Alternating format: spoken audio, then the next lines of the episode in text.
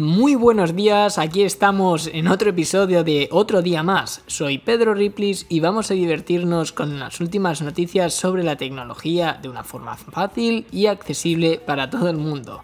Puedes escuchar este podcast en todas las plataformas disponibles a día de hoy, como por ejemplo Spotify, Anchor, Apple Podcasts, Overcast, etc. ¡Empezamos! Podríamos decir que por fin nos encontramos ante la primera versión de iOS, iOS 14, que saldrá a la luz a finales de septiembre, principios de octubre. Podríamos decir que es la primera eh, bueno, versión de sistema operativo que nos va a permitir tener un sistema minimalista completamente, sin tener que hacer historias varias que pues, personalmente pues no apetecen hacer. Lo que mucha gente quiere es encontrárselo, ¿no?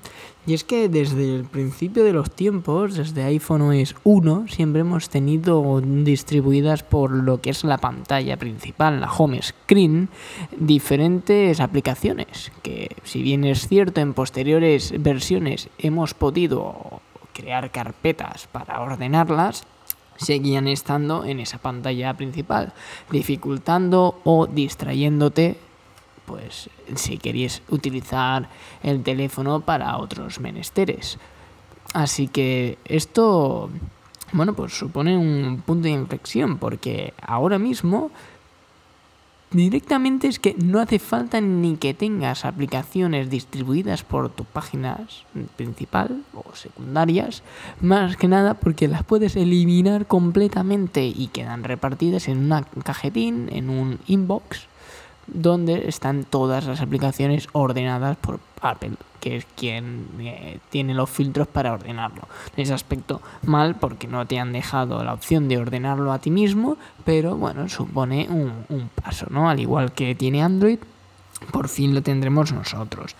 Desde los primeros sistemas operativos, ya te digo, siempre ha habido pues, e, esa bueno, e, e, esa forma de, de, componer la pantalla principal, que si bien es cierto, es un acierto como estaba, también pues llega a ser pues aburrido, ¿no? Con el paso de los años es esencia y la esencia no se pierde porque la sigues disponiendo y puedes elegir si quieres tenerlo de una forma u otra, pero se agradece que al menos tengan una alternativa para las personas que, hostia, pues eh, echo de menos un poquito de, de poder cambiar yo las cositas, ¿no?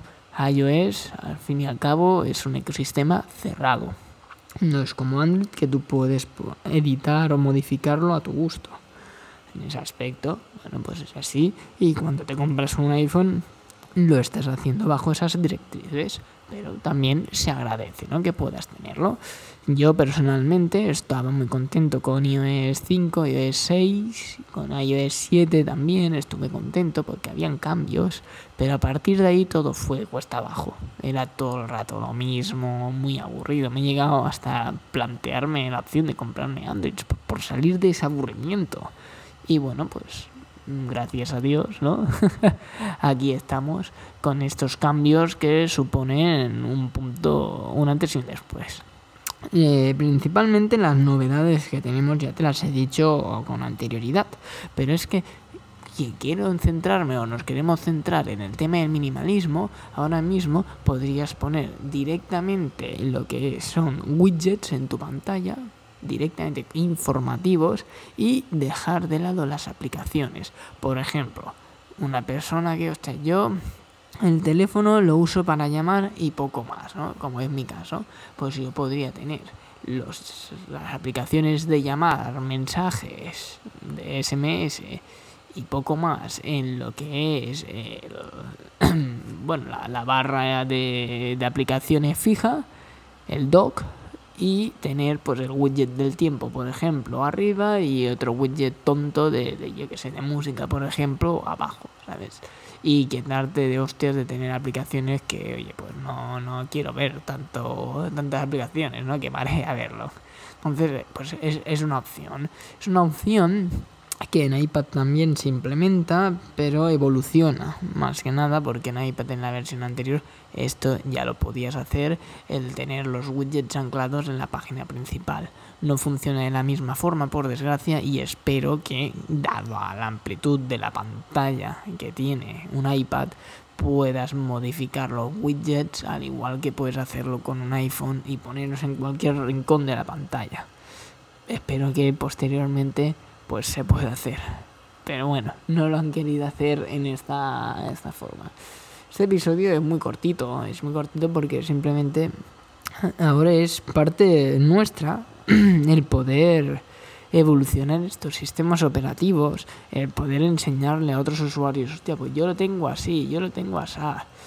Y que la gente se motive en hacer experimentos. Antes, pues todo el mundo lo tenía igual de mejor manera ordenado mm, a su juicio, ¿no?